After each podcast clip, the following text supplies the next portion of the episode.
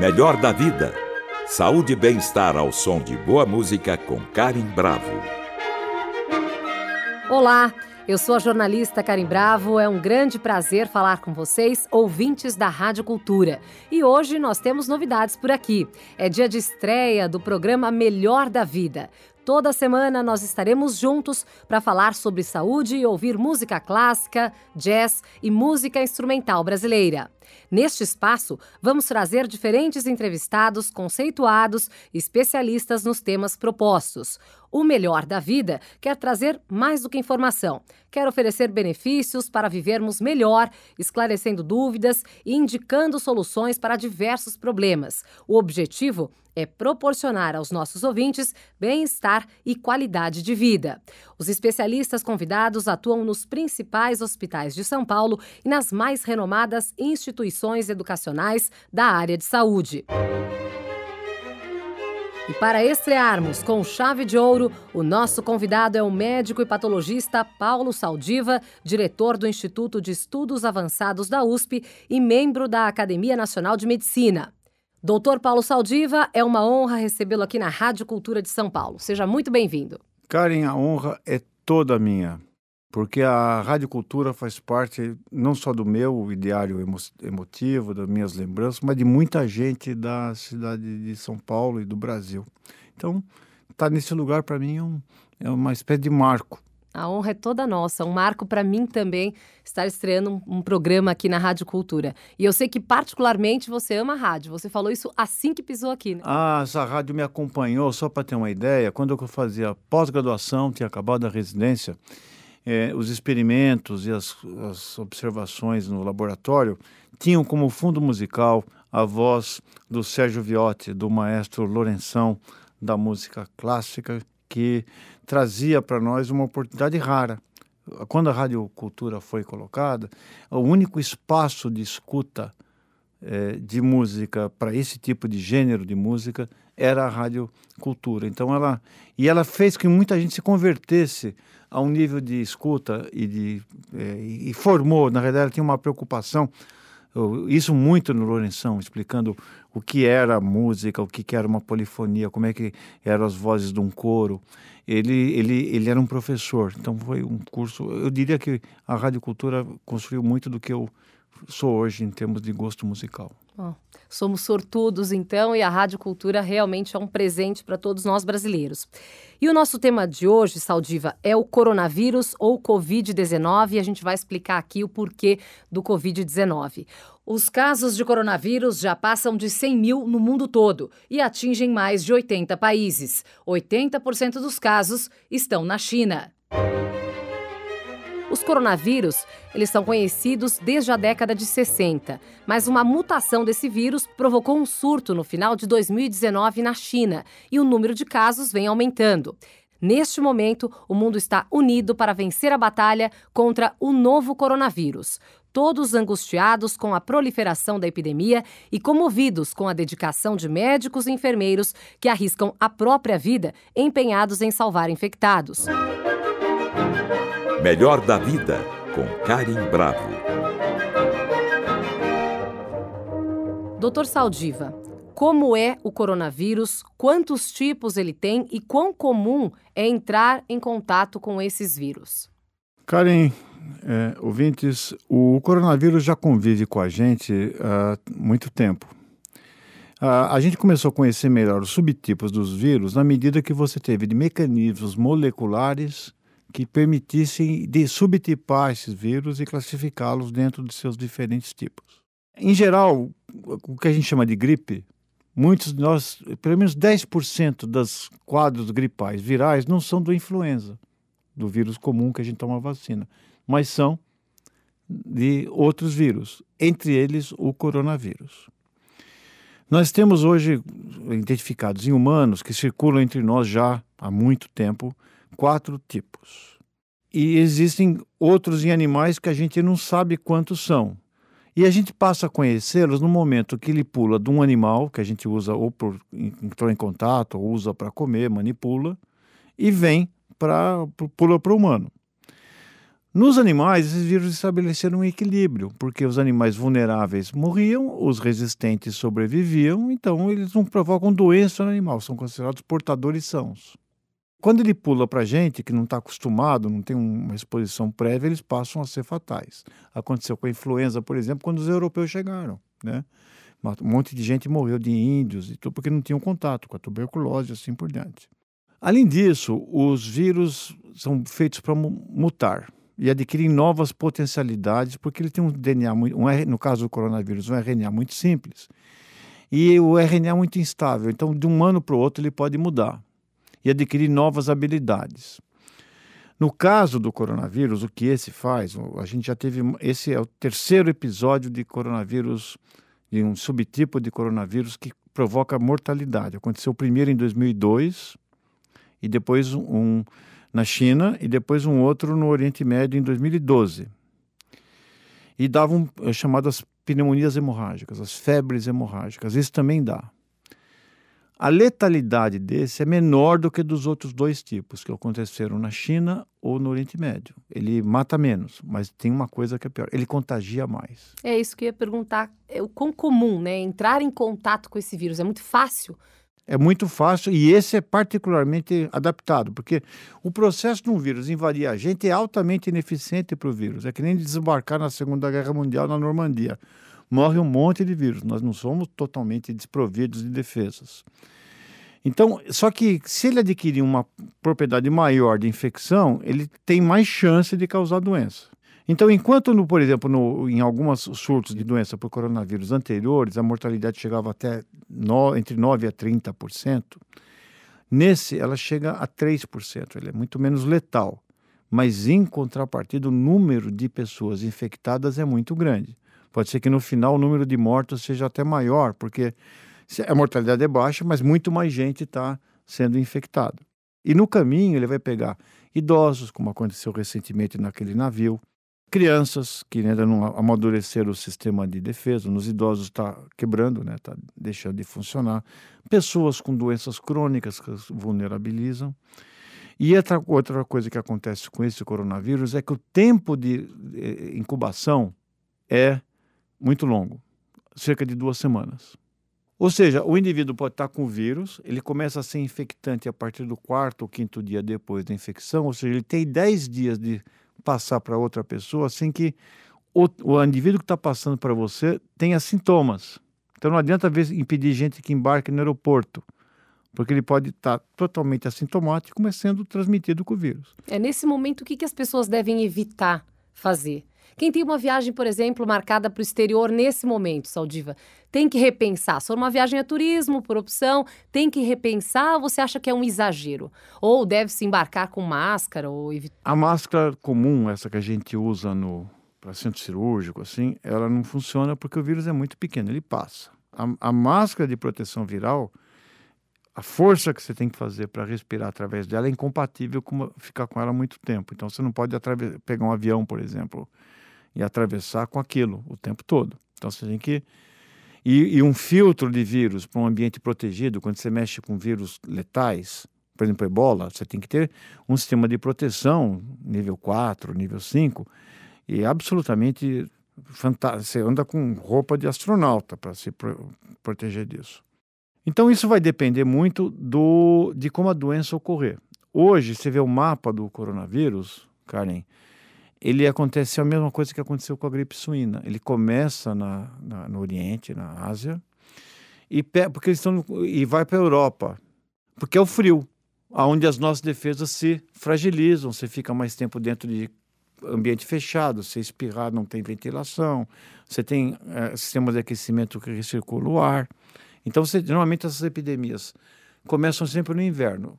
Então, eu não, a pergunta que você faz ainda é cedo para saber. É um vírus que tem uma letalidade muito maior. Da gripe comum, se você pegar uma gripe nunca tomou uma vacina, a tua chance de morrer é um para mil, é, acima de 60 anos. Esse não. Esse é um a dois para 100. Ele é 10 vezes mais letal do que o da gripe comum. Então, para a gente encerrar aqui esse assunto, por exemplo, se a sua filha ou se a sua esposa tivesse uma viagem marcada agora para fora do Brasil, qual conselho você daria? Bom, eu vou dar o que eu dei para mim. Eu vou. Você vai? Eu vou. Eu estou indo agora para a França e vou é, para a América do Norte. Isso é uma questão muito de.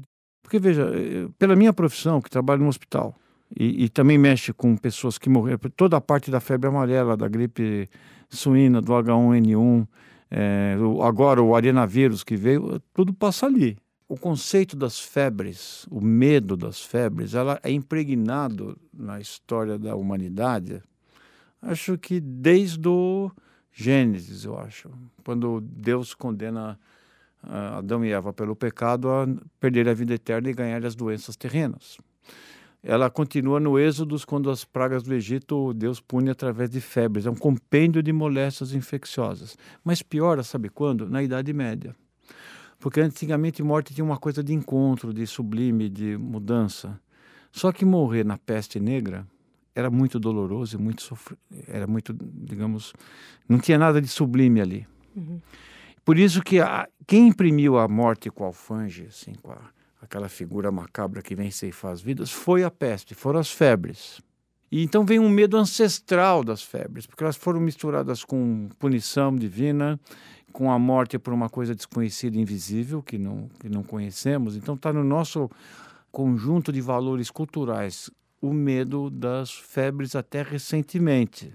E, e a gente esqueceu um pouquinho, essa geração que hoje teme o coronavírus, ele esquece que, por exemplo, talvez nossos bisavós, eles tinham filhos a mais, tinha quatro, cinco filhos, para vingar dois, três, porque morria-se criança. Sim, com medo de perder os filhos. Com medo de não ter filhos. Porque morria do quê? Das viroses, do sarampo, da, da, da cachumba, que matava. O sarampo mata bastante também. E é, é por isso que é para, por isso explica essa, essa, essa, digamos, esse esquecimento, o fato de ter gente que não quer tomar vacina para sarampo né? Uhum. Porque esqueceu, mas vem uma coisa de trás. E outra coisa que te chama atenção é que aconteceu na China. A China é um polo de atração de gente para comércio e para viagens. Não tem como, num país de um bilhão de pessoas, vai para qualquer lugar do mundo e vê fila de museu, de, de... tem multidões de chineses não tem como segurar isso. Senão... E o mundo inteiro também depende da economia da China. E né? viaja é um para lá. E, e, tem avião toda hora indo e você saber se tem. Você vai saber se contraiu o coronavírus na China 15 dias depois do, do, do de que teve lá.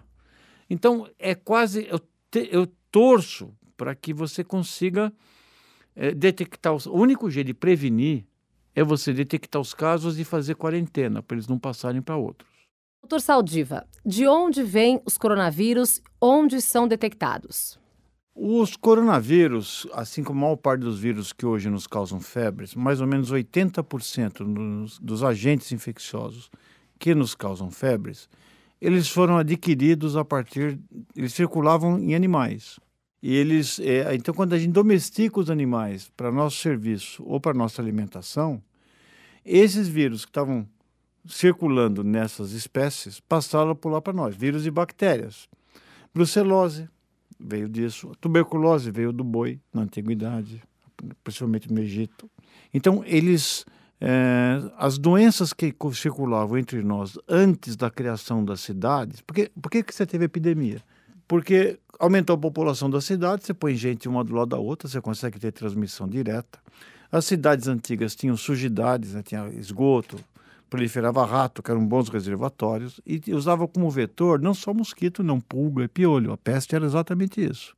Então, esses bichos, eles passavam, né, do, não, não circulavam na gente porque as comunidades eram muito pequenas. Você não tinha epidemias entre os caçadores, coletores. Eh, epidemia é uma coisa que anda nas ruas da cidade. É aí que você criou as condições. E aí, eh, então, eh, a maior parte dos coronavírus, assim como o HIV, vem de bicho. A febre amarela vem de bicho.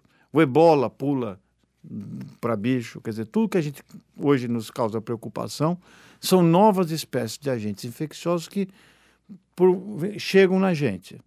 E ali a gente passa a ser um reservatório. Só que vai demorar até a gente ficar imune e ter, digamos, a, a capacidade de tolerar as infecções, não precisar de vacina, vai demorar algumas gerações. E então é melhor vacinar, né? Então é isso que está acontecendo. Então os coronavírus saíram, possivelmente, como se sabe, de morcegos.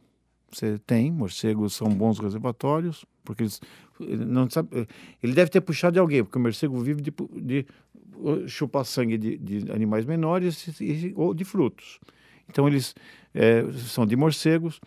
Existe também o pangolim, que é um, é, um animal muito é, um, é, é, o único mamífero com escama, né, que vive na e é inclusive usado para diz que tem propriedades mágicas, muito caçado, está em extinção, mas o pangolim é um reservatório.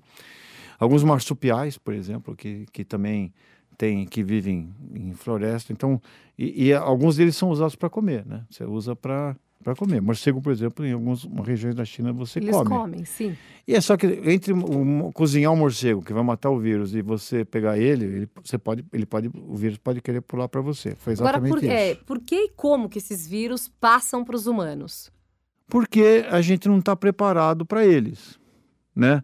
Por exemplo, é, por que, que a gente trouxe escravos predominantemente da África. Qual era a vantagem do, do escravo africano além da colonização? É porque, como tinha malária no Brasil, é, a malária começa lá na região da África do Norte né, e, e desce. As pessoas de Angola e Moçambique que vinham para cá, elas tinham resistência natural, podiam, é, muito mais resistentes à malária. Foram selecionadas aquelas pessoas que montavam respostas inflamatórias mais eficientes contra a malária. Então a gente, a gente vai ter, quer dizer, tem um misto de variabilidade de novos genes e, e tem um misto de seleção natural. Se você é um vírus e você está infectando um bicho que é resistente a você, um morcego, e você pega um bípede sem pelo, que não tem defesa nenhuma, aqueles que caírem na gente vão se dar bem, você concorda? Porque uhum. eles vão uhum. ter muito mais chance de dividir. E, e, essa, e como a gente vive amontoado, mais amontoado que bicho, em cidades e trocas, dá abraço, pega coisa, né? então e também eh, você consegue transmitir para outros. E mais, Karen, a gente vive uma sociedade que não pode mais adoecer. Se você levantar um dia com febre, espirrando, e ligar para o seu chefe, eu não vou porque eu estou espirrando, é, isso já não é mais aceito. Então o que, que você faz? Você toma um coisa que o bicho se não tem. Automedica, se automedica. vai espirrando, vai pegando aquele vírus, ela mão põe, deixa no, no, no, no, no ônibus. Deixa para o seu parceiro do lado. Deixa para o seu parceiro do lado. E você vai contaminando. Ou seja, nós estamos numa sociedade onde a gente. Aquela dor articular que significa deite, não ande. Aquela sonolência que fala descanse aquela inapetência, assim, o teu sangue não vai para o tubo digestivo, vai para montar a resposta inflamatória. Tudo isso você ignora e vai olimpicamente para o seu serviço, que são mesas geralmente contíguas, e vai passando esse vírus para nós.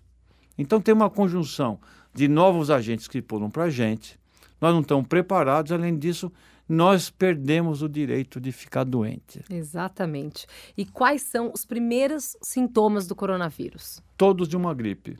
Você Todos vai... de uma gripe, nada, nada muda. Nada muda. Só que essa gripe, ao invés de dar, além dela causar coriza, tosse, porque ele, ele é sistema respiratório, nariz, garganta e pulmão. Ele, ele gosta de é, reconhece o sistema respiratório. A febre é mais alta ou não? No início, não.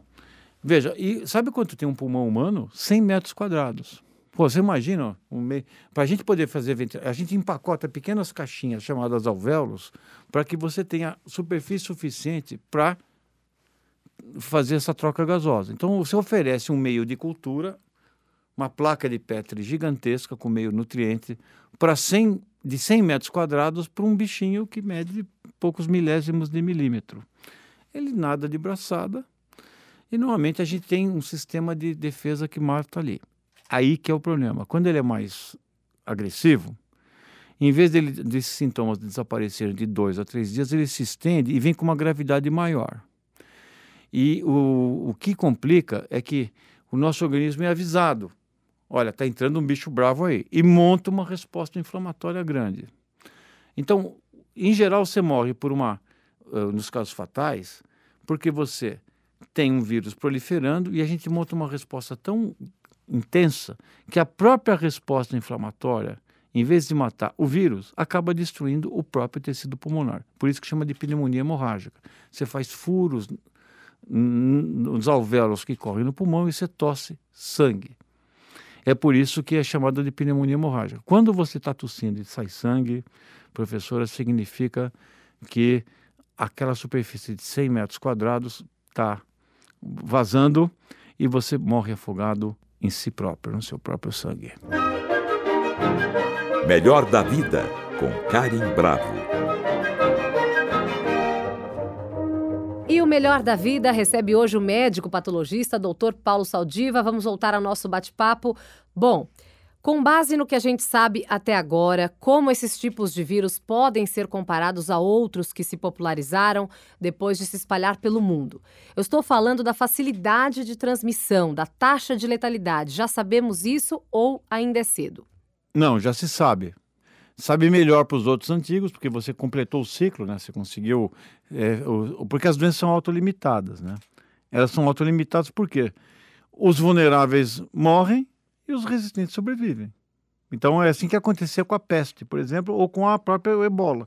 Você ia, tinha um vírus, matava no ebola 60% da população, tinha 40% que sobrevivia, que resistiu.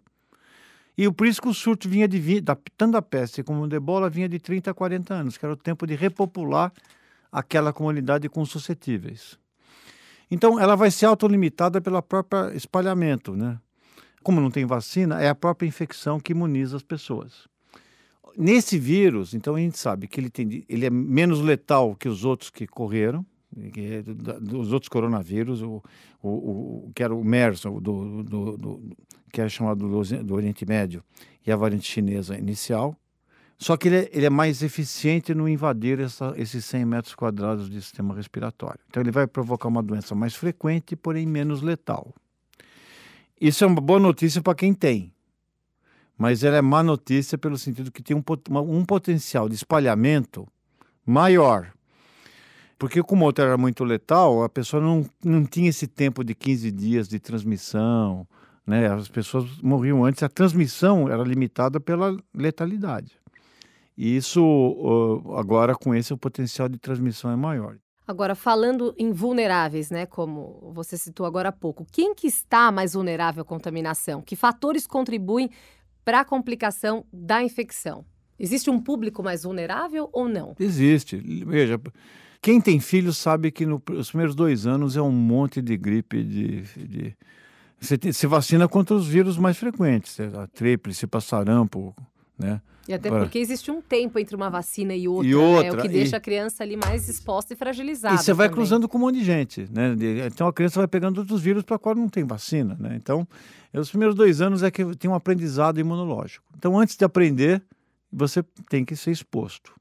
Então, crianças abaixo de 5 anos, é, pessoas acima de 60, que, que são aconselhadas, não pela idade, mas é que com 60 você já vai, o mecanismo de defesa vai caindo, mas você também adquire outras doenças que também vulnerabilizam a pessoa. Por exemplo, diabetes. O diabético tem uma certa imunodeficiência. Você pode estar tomando medicação anti-inflamatório, é, corticoide às vezes, por uma artrose, uma coisa desse tipo, né?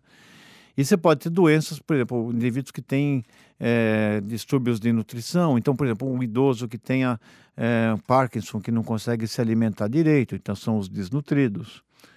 Enfim, todos esses grupos eles têm uma chance maior de ter a forma grave, porque eu estou falando que a mortalidade é cerca de 1 a 2%, na média. Para um, um indivíduo saradão, a chance é praticamente nula. Que fatores contribuem para a complicação da infecção? Como todos os vírus, você tem, não tem só. A primeira coisa é a, o tipo de. Cada um, cada um tem uma inflamação para chamar de sua. Né? A gente não tem, não é, todo mundo responde igual. Tem os que respondem para menos, e tem, como a gente mostrou, e tem os que respondem para mais. Então, primeiro o teu fenótipo, o teu sistema de defesa, ele pode prejudicar o combate ou montar uma resposta exagerada. Além disso, eu acho que a forma como o indivíduo se cuida, se ele tem condição de parar o serviço dele, Cuidar da qualidade dele. de vida, do tempo. Não, eu estou me sentindo mal, eu estou com febre. posso me dar ao luxo eu de posso me dar ao luxo de ficar quieto uhum. em casa. é, me restaurar ou não. Então tem até um componente social, econômico, é da natureza do trabalho do mundo hoje que você implantou um capataz no seu lobo frontal. Você trabalha muito mais sem ninguém obrigar você. Você se sente devedor disso.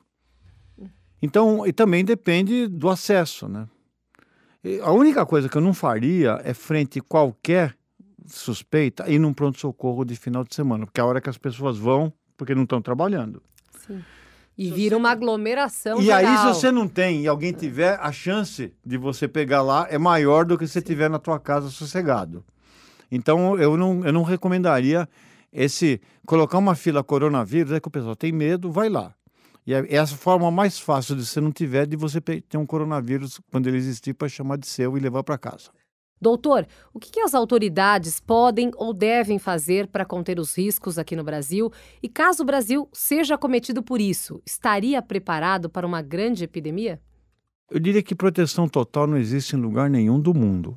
Nem na China. Nem na China e não existirá no, em qualquer país do mundo. Que estão super empenhados e, aliás, construíram um hospital em 10 dias, né? O que é um fenômeno. Que é para tratar as formas graves, mas não a progressão da doença.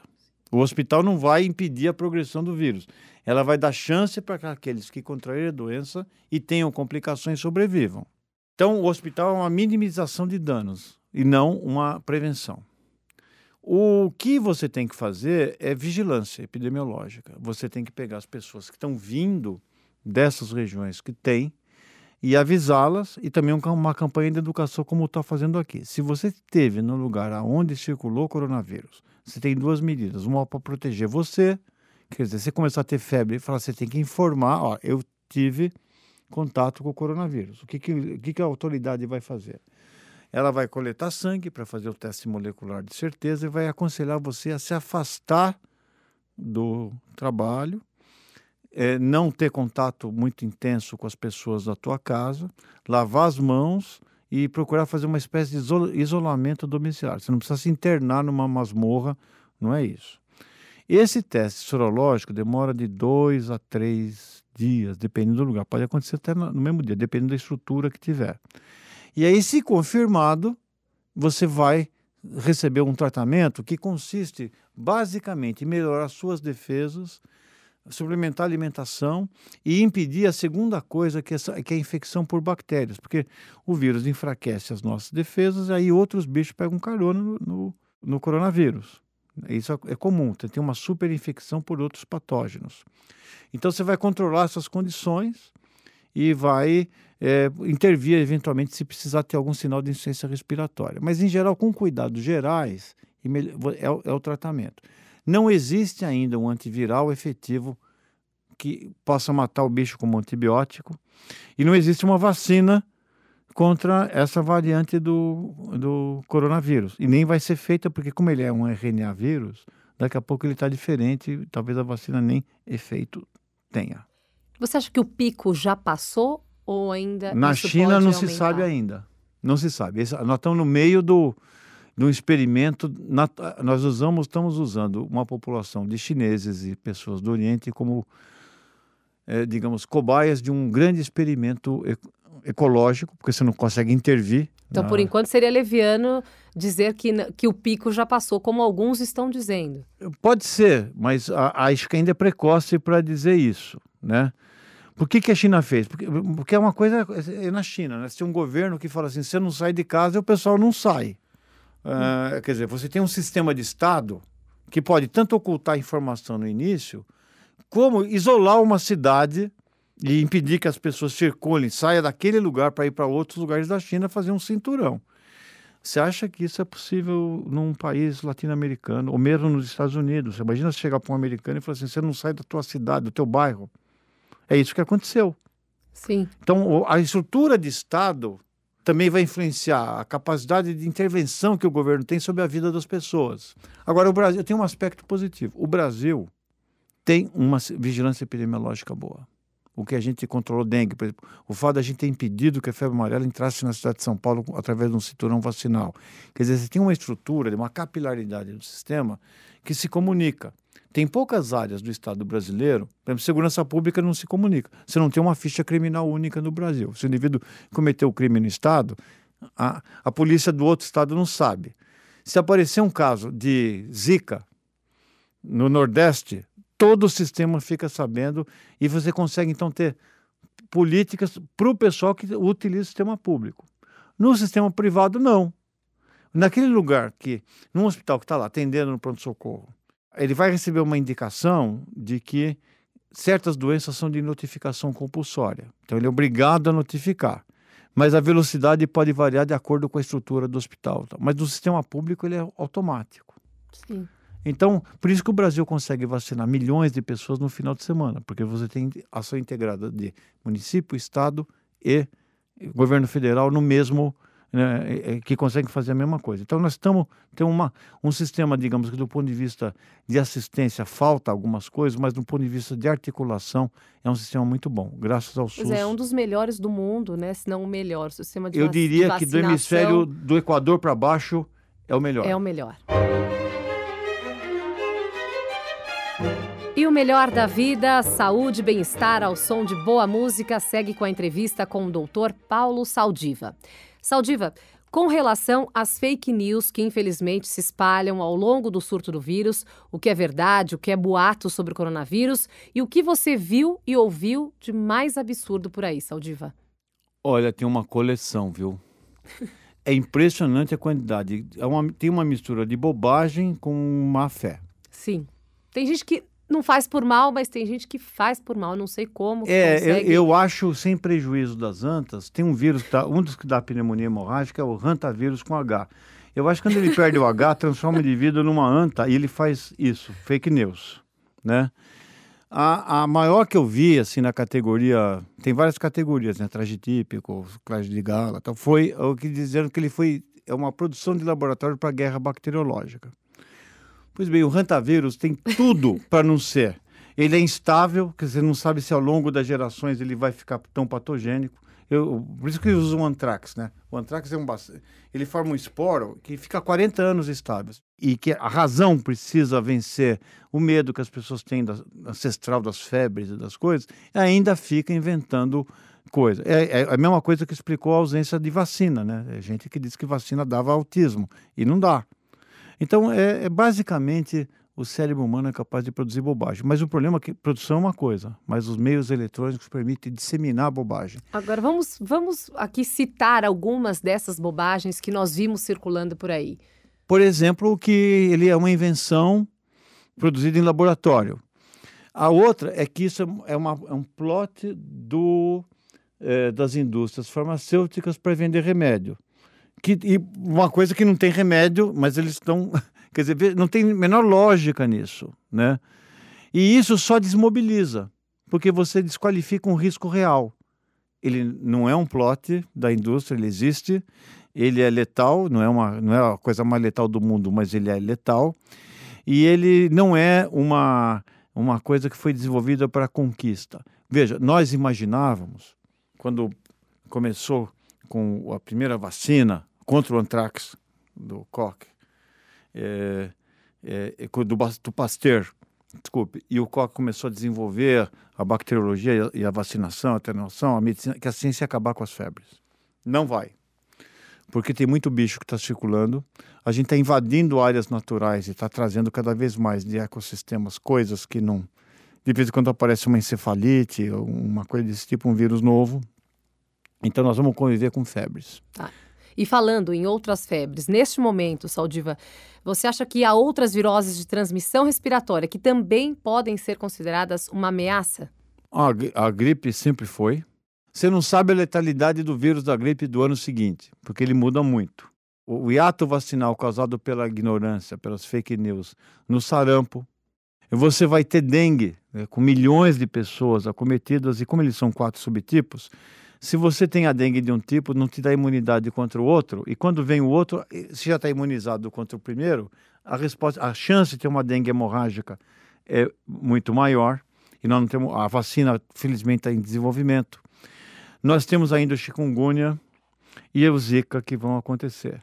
Nós tivemos milhões de brasileiros infectados, milhões de brasileiros com dengue, né?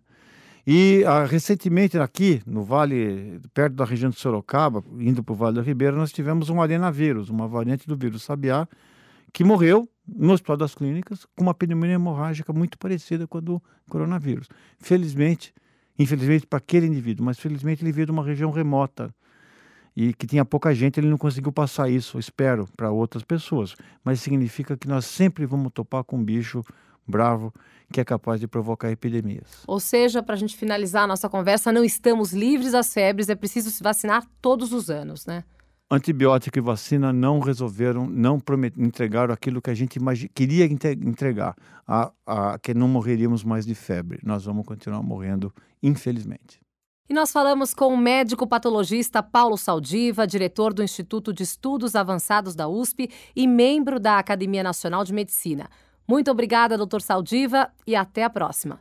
Eu que agradeço, Karen, agradeço aos ouvintes que tiveram a paciência de ouvir, espero que tenha sido de alguma utilidade e não é para se desesperar. Muito obrigada, foi um prazer, um grande prazer, Saldiva. abração, Karen. E o melhor da vida, saúde, bem-estar ao som de boa música fica por aqui.